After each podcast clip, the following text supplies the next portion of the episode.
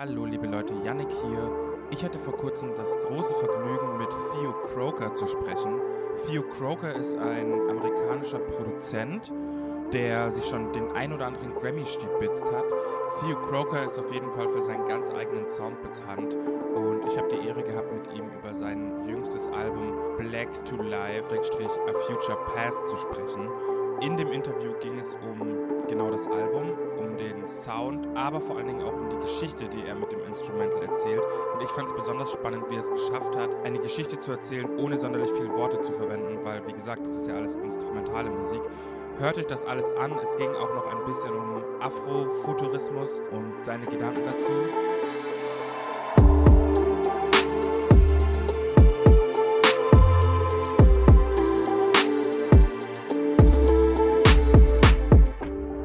Um, your album has been out for about two weeks now. Um, how are you feeling? How has the reception been so far? Um, I mean, I'm feeling great. I assume the reception has been well. Uh, people people seem to understand the vibrations and and enjoy listening to it, and that's why I made it. mm-hmm. Mm-hmm. Let's dive right in because I really love the journey you created. Black to Life, a future's past, uh, a future past. What's the idea behind this LP? Because there's a lot in there. Yeah, I mean, basically, I wanted, you know, technically, I wanted to make a, I wanted to make a, I wanted to make a soundtrack to a story. So I had to tell the story, and the story I wanted to tell was about a hero who, who, by going back and understanding his past, is able to then become the hero of his future. Mm-hmm. And so that's how you know I got the Back to Black to Life uh, Future Past and um, so, you know, basically the whole album is following along the hero's journey to realizing he's a hero and, and embracing that he's a hero and then earning the right to be a hero. Mm-hmm. Um, and then, um, you know, you know, saving the world, slaying the dragon and winning the girl. um, where did that idea come from? D- did you pull something from your life or from someone else's life, or was it just pure imagination? I pulled something from my life. I pulled, you know, I've, I've, I realized, you know, when the pandemic hit and I had a lot of time to sit and think, mm. uh, I really, it was also a very retrograde, active, inspired, you know, energy going on in the world in general. And I had time to look at the last 20 years of my life and realized I'm my own hero. You know, what I, what I've overcome, what I've learned for myself, you know, how I've been there for myself, how I've showed up for myself and my community and my friends and my family and um, I decided I wanted to kind of tell that type of story through an album, um, through music, and, and that I wanted to have you know people be involved lyrically, but I wanted the lyrics to support the music, not the other way around. Which is unusual. Um, and I wanted to tell that kind of story. I, I guess it's unusual. I mean, for me, it's it's how I like to hear music, and and and uh, and I wanted to do I wanted to do that with voices that people recognize and I wanted to I wanted to put those voices in a different type of context that you don't usually hear them in. Um, and you know, and I'm in, you know, I love movies, especially sci-fi things like Star Wars and Star Trek. I'm, I'm, I'm big on. So this was an opportunity for me to explore that aspect of my own creativity. Um, speaking of those voices, tell me about the song with Ari Lennox because I'm a huge fan, and I read that you wanted to have the perspective of a woman of color on the album. Why is that? Well, I think it's important because I think a lot of times, you know, the only story we hear from women of color is is heartbreak and romance and love, and we don't necessarily get to hear, you know, um, stories about the inner workings of their being, um, um, especially not in a celebratory context. Mm-hmm. So I wanted to make something that wasn't sad, that was celebratory. Um, and that's why, so I enlisted actually Ego Ella May, another great woman of color who's an amazing singer um, and songwriter. She wrote the lyrics, right? She wrote the lyrics.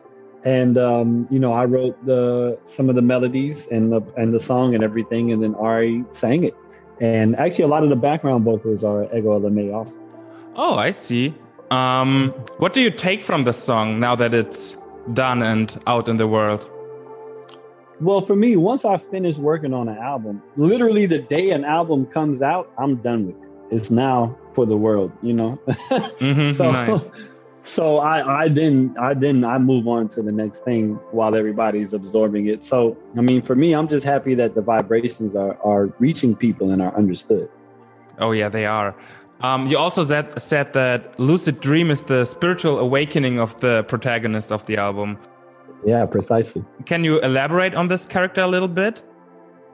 Well, it's it's kind of that's kind of the point in the in the story where he realizes, okay, I'm hero potential.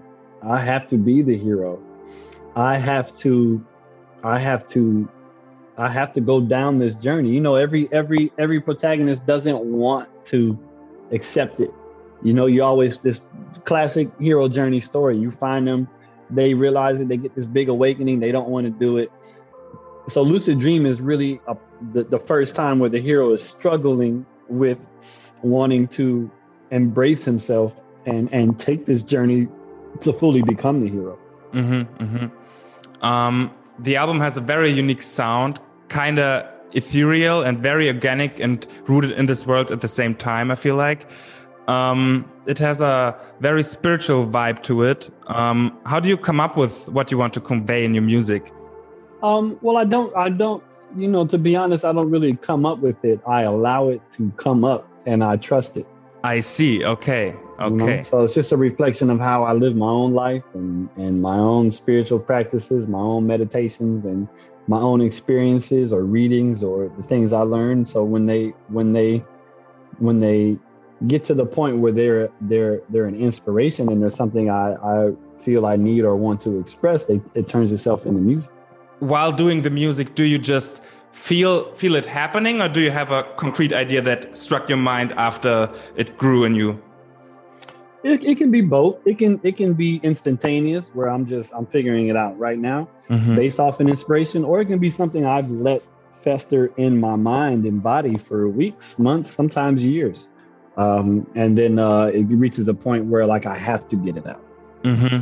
like almost boiling over yes but i never you know i never make music for no reason. Mm-hmm. That's not. I have to have a. I have to have a purpose and a point. Mm-hmm. Mm-hmm. I feel like this album is a soundtrack to the idea of Afrofuturism in a way. Um, what's your take on it?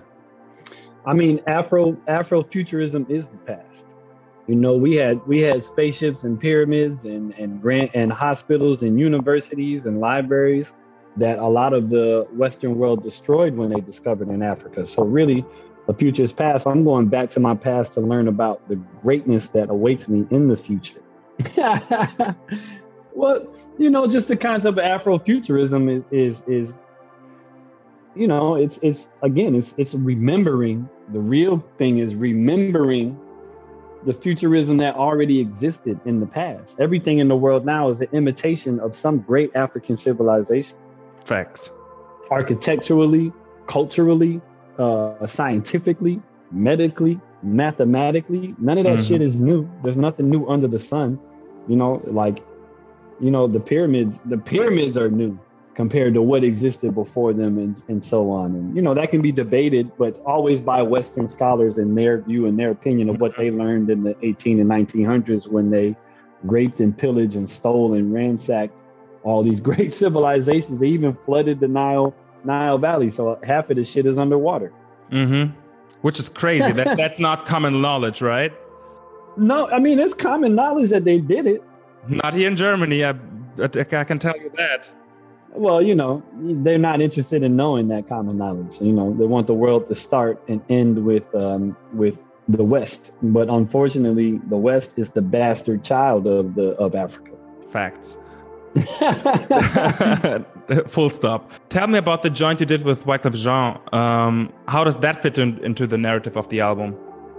Well, the way it fits in the narrative is Wyclef is is like the emissary. He's the messenger that the mothership sends down, or the ancestors summon Wyclef to come down and make an announcement before before the hero makes his final ascension. And uh, he kind of comes down and anoints me as the hero and announces to the people the journey that I'm on. Mm-hmm. I see. see yeah. You see what I'm saying? Yeah, I see what you're saying. Um, how was it working with him? Because I know I know you're working with him on his stuff too, oh, right? White, yeah, Wyclef's incredible, man. He's super creative. Um, he's he's really down to earth and human, but he, he's about creation and and and you know I hang out with a lot of I've been in a lot of circles with you know creators, rappers, musicians, jazz musicians, whatever, and um, everybody loves to play and create. But I, I'm I'm somebody who could I, I, you could we could stay in this room for 20 hours and make something. Mm-hmm. And to me, there's no greater joy. And Wyclef has that same energy, mm-hmm. which is like, rare, right? I think it's rare for somebody of his status to to to still care. Yes, mm-hmm, mm-hmm, you mm-hmm. know, and uh, but uh, but you can see, you know, that it's not. You know, that's always been him. He's been that way his whole life, and even before music, I was like that. I was just creation, creation, and create, and and vibe and collaborate.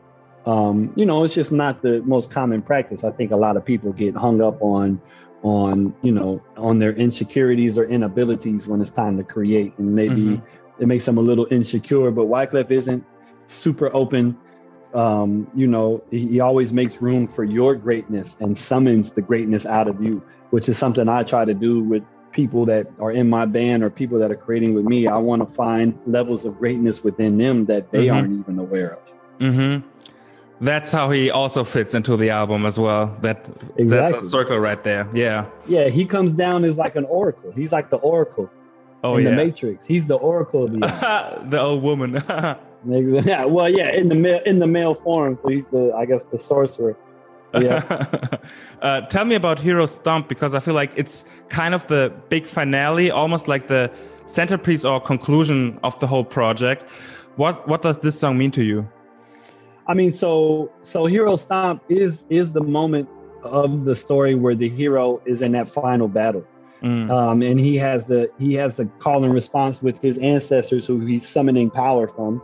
And he's like by by by going through this final battle, he's earning their right to be the hero that he was uh, meant to be. Mm-hmm. And so he, you know, he's being empowered by them he's taking their messages. He's he's you know battling in front of them. He's facing his demons. Um, and that's that's pretty much how that song goes. Mm-hmm. and what does it mean to you? When you listen to it now how, how do you feel? I mean it feels accurate. To me i felt it was the same thing i was doing during the time i was making that record. I was i was I was accepting myself as the hero of my own story. Mm-hmm. I was accepting myself uh, as someone who was ready to transcend and ready to continue on and build. Mm-hmm. Um, mm-hmm. You know, build a build a better future for myself. What a great place to be in, huh? Absolutely. uh, do you have a favorite song of uh, on the album, or is it just the whole project that fills you up with joy? That's the whole project. I can't I can't pick a you know, there's not a song on there I don't like. There's no song that I release on there that um that I would take back. None of that. There's no every song came every song is done to completion. Mm-hmm, mm-hmm. That's very good. That's very good to hear. Um speaking of building, what's next for you? Do you have anything cooking up or just back in the cave and creating? well, yeah, I have a few more albums that I made during the pandemic. This is just the first one. A few more albums, okay. yeah, a few more.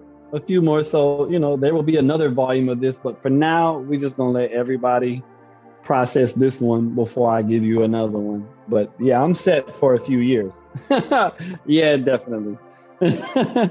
That's that that must feel nice to have much in store. Well, you know, it's the reason why I did that is because I had the inspiration and I had the energy and I had the time but mm. also because I know the next level that I want to get to is going to take me some years to get to, and it's going to take some study and it's going to take some exploration. And I don't want to be under the pressure of needing to tour and put out a new album so I can keep my my career moving mm-hmm. while I'm searching for that inspiration. So I made enough albums to keep all of that and the public happy and everything until I can find really, really what my next voice is going to be. I think there's nothing more to add on here. well, I appreciate your time, Yannick. I Thank appreciate you so your time. Thanks for your time and thanks for this album, man.